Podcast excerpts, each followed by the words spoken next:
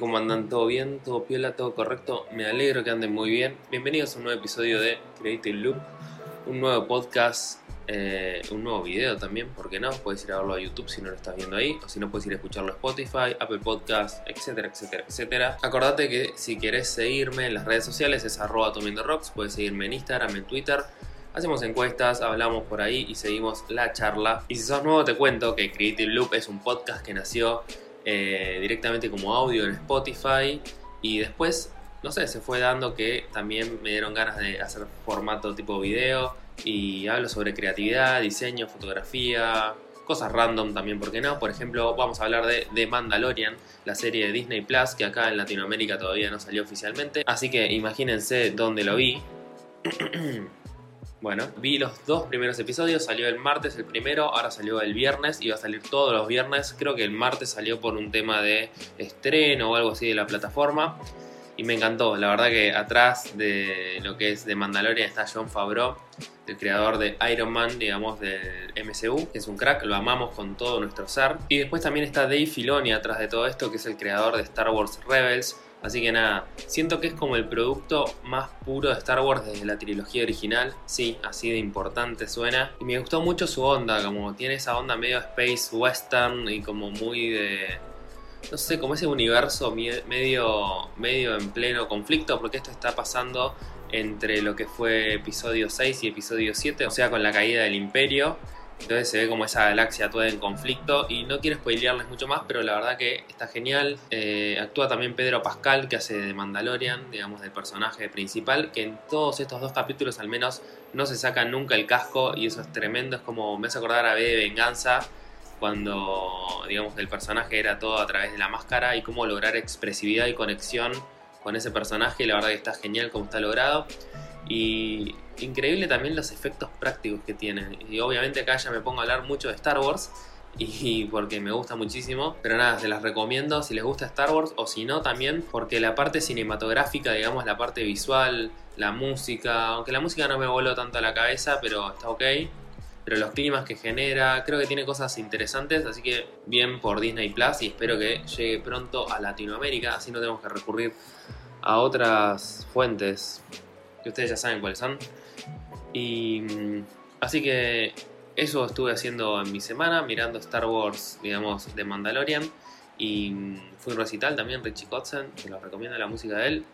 Y nada, después trabajando, viviendo, existiendo en este calor de Buenos Aires. Y ahora arranquemos sí con lo que vamos a hablar en el episodio del día de hoy, que es sobre hablar con humanos o hablar en público, con gente. Tuve la suerte de tener la oportunidad de charlar eh, hace muy poco tiempo, en dos ocasiones, en público, contar un poco sobre mi trabajo, contar un poco sobre lo que es UX, UI, y un poco relacionado a todo lo que es Data Science, que es más o menos lo que yo me dedico. Y la verdad que fue muy buena esa experiencia, la verdad es algo que me, gusta como enfrentarme a ese desafío. Lo siento mucho cuando tocaba en vivo con mi banda, hace muchísimo tiempo, eso de exponerte en vivo, digamos, exponerte adelante de un, de un escenario en ese caso, pero de un público, y la verdad que es un desafío que creo que todos tienen que poder enfrentar y tienen que poder como ponerse en esa situación que por ahí te da un poco de miedo al principio y como que no sé, que algo puede salir mal, que no sé, que te puedes trabar en alguna palabra, que te puedes, no sé, te pueden hacer alguna pregunta media que no sepas cómo responder. No sé, todo puede pasar, algún problema técnico, ¿por qué no? Pero yo creo que la clave está en hablar de lo que vos sabes y mantenerte como en eso. Y ser humilde también a la hora de hablar, de que uno no sabe todo, a veces no tenés todas las respuestas y es como una charla. Yo lo, enfoco mucho cuando hablo como si fuese una especie de charla. Porque justamente es eso, es una charla, no es tipo yo estoy diciendo algo y la gente escuche y se acabó. Me gusta mucho hacer preguntas abiertas, me gusta mucho eh, nada, abrir como el micrófono a los demás para que hablen y que se genere justamente un intercambio. Creo que es mucho más rico hacerlo de esa manera que directamente, bueno, yo hablo, la gente escucha y se acabó y chao. Me gusta incluso quedarme después a hablar con la gente.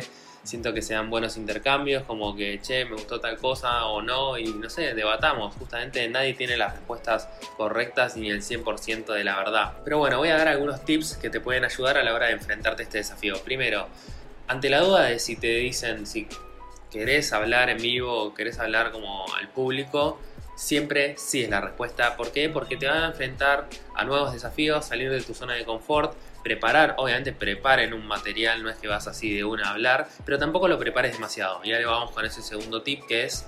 Eh, o sea, armate como una base, una estructura de lo que querés hablar. Es como armar un podcast. Yo me armo una estructura de lo que quiero hablar, pero no me armo un guion perfecto. O sea, eso por ahí lo hacía al principio, cuando empezaba a hacer los podcasts, que me armaba un guion tipo todo, súper, súper, palabra a palabra. Y después me di cuenta que eso me dejaba como muy robótico. Si vas ahora a escuchar los primeros podcasts, que por qué alguien haría eso, que no sé. Eh, pero si los escuchaste hace poco, te vas a dar cuenta que era re robótico y después lo que voy haciendo es marcarme como checkpoints de cosas que quiero decir o que no quiero olvidarme, como más conceptual, y después voy hablando un poco sobre eso y viendo también cómo reacciona la gente. Entonces ese segundo tip sería no sobre preparar lo que vas a decir, o sea, marcarte sí un camino, pero no aprenderte de memoria ni nada, porque es como un examen, cuando te aprendes las cosas de memoria, en realidad conceptualmente no estás sabiendo muy bien lo que estás diciendo y ahí es donde la puedes pifiar y donde puedes mandarte una cagada de equivocarte, ponerte nervioso, etcétera, etcétera. Segundo consejo, y esto parece una boludez, pero llévate una botella de agua o un vaso de agua porque siempre viene bien tener ahí una botella de agua, un vaso de agua para, no sé, si empezás a toser, si te empezás a trabar, viste, o no sé, hablas mucho tal vez, hablas mucho y muy rápido. Eh, entonces está bueno siempre tener una botella de agua o un vaso de agua ahí para, para para esos momentos donde uno se traba. Después, otro consejo un poco relacionado a esto, no hablar muy rápido ni hablar de más. O sea, siento que cuando empezás a hablar muy rápido la gente puede llegar a perderse, incluso vos empezás como a, a tirar muchos conceptos y no terminar de concretar nada al mismo tiempo. Lo mismo me pasa en el podcast, a veces me siento que estoy un poco acelerado y empiezo a hablar, hablar, hablar, hablar muy rápido. Me quedo sin aire, no sé, se me seca la garganta y además como que perdés el hilo y el control, como que siento que hay que darle como un mood, viste, a la charla. A veces como que arranca rápido, después baja y sube y baja todo el tiempo para no perder la atención del público. Eso lo vamos a hablar en un punto más adelante igual. Pero siento que si hablas todo el tiempo al palo, todo el tiempo rápido, rápido, rápido, la gente se marea, la gente no se entiende, incluso vos mismo te mareas. Entonces con tranquilidad hablar pausado y que se entiendan todos los conceptos y a veces no hablar de más. Y ahora el siguiente punto era lo que mencionaba antes, hacer como una cadencia del ritmo. O sea, no puede ser que hayas todo lento ni todo rápido. O sea, genera distintas acentuaciones en tu discurso.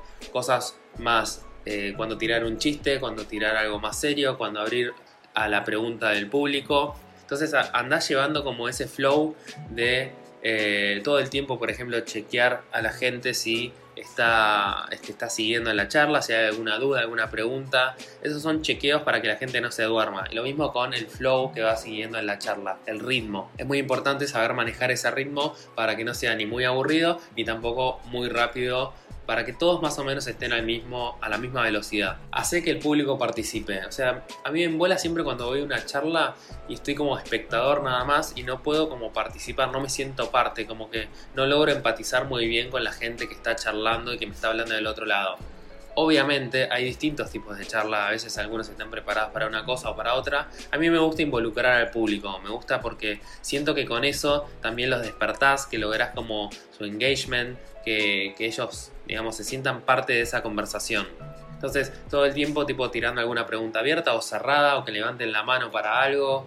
Eh, creo que son buenos recursos como para despertar al público para lograr empatizar con ellos, por más de que a veces te dé un poco de miedo abrir las preguntas porque por ahí te preguntan algo que vos no sabés o lo que sea, y no está mal decir no lo sé o tipo tratar de construir la respuesta en conjunto. Y otra cosa que sería como medio ya el último consejo clave, habla de lo que vos sabés. No te metas en terreno pantanoso de tratar de explicar cosas que no sabes o hablar sobre temas donde no te sentís cómodo o que te aprendiste de memoria lo que decíamos antes. Entonces, habla de lo que vos sepas. Entonces, cuando hables de algo que vos sabés, que algo que te apasiona, que te gusta, no hagas respuestas incorrectas y vas a tener siempre temas para hablar. Y esto no solo en hablar en público, sino también cuando hables con otras personas.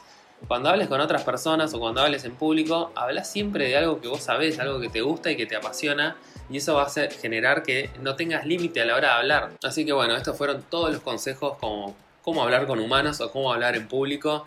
Eh, espero que les sirvan y si tienen algún otro consejo, ya sabes, déjamelo acá en los comentarios o mandame un mensaje directo en arroba rocks. Me puedes seguir ahí en mis redes sociales y sigamos la charla, a ver qué onda. Gente, gracias por estar ahí del otro lado. Suscríbete, dale like y compartilo, eso ayuda un montón a que sigamos creciendo con el podcast y con los episodios acá en YouTube. Así que hagan cosas creativas, nos estamos viendo.